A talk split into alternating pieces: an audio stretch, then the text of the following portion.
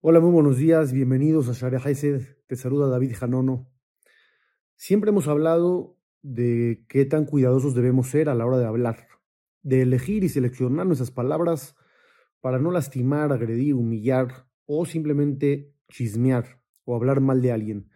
Es un tema que la Gemara dice que casi nadie se salva de él, que es muy difícil.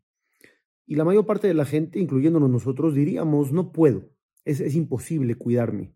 No me puedo aguantar. Cuando me entero de algo, lo tengo que ir y directamente transmitir. Quiero contarles una historia donde podemos ver la fuerza que tiene la persona cuando toma una decisión de manera firme para contenerse y hacer lo correcto. Rabbi Haim Yosef David Azulay, el Haidá, gran jajam conocido hace unos doscientos y pico de años. Este jajam era un enviado de Eretz Israel a Europa juntaba dinero para mucha gente necesitada, para instituciones. En una de esas ocasiones llegó a Francia y dos grandes individuos de la ciudad, ambos gente de nivel, gente de recursos importantes, se dividieron el honor de tener al jajam. Uno lo invitó a cenar y el otro a dormir en su casa. El jajam en ambos lugares fue recibido increíblemente, también por la gente de la ciudad. El día que le tocó ir a cenar, terminó la cena, se fue a dormir a la casa de su anfitrión y a la mitad de la noche se despertó. El jajam tenía un hábito de fumar tabaco. A la medianoche tenía deseo de fumar y no encontró su cajita de tabaco, lo que se usaba en esa época. Entonces recordó que la había dejado olvidada en el lugar donde había cenado.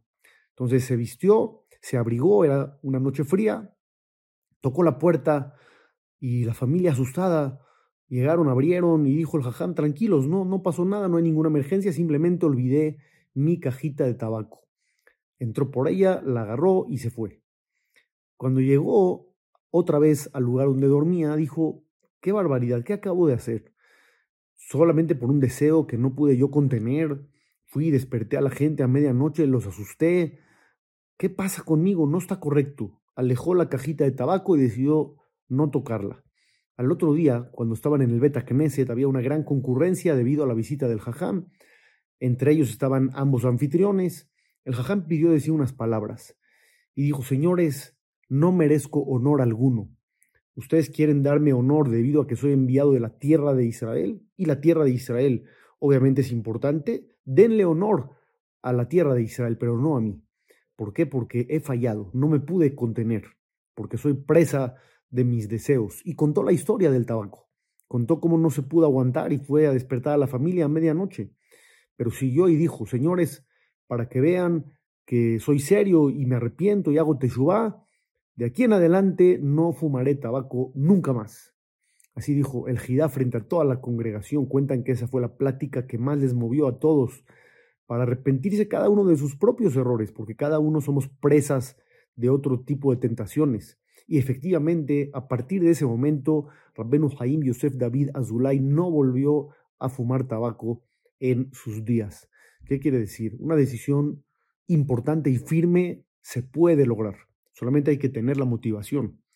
Al respecto de la shonara, de hablar mal de alguien, podemos tomar la misma decisión. Si uno lo tomara con seriedad y dijera, señores, se acabó, esto tiene que parar, tal vez no logre la perfección como el gran jajam, pero en un gran porcentaje va a disminuir la cantidad de ocasiones donde comete esta falla de hablar mal de la gente.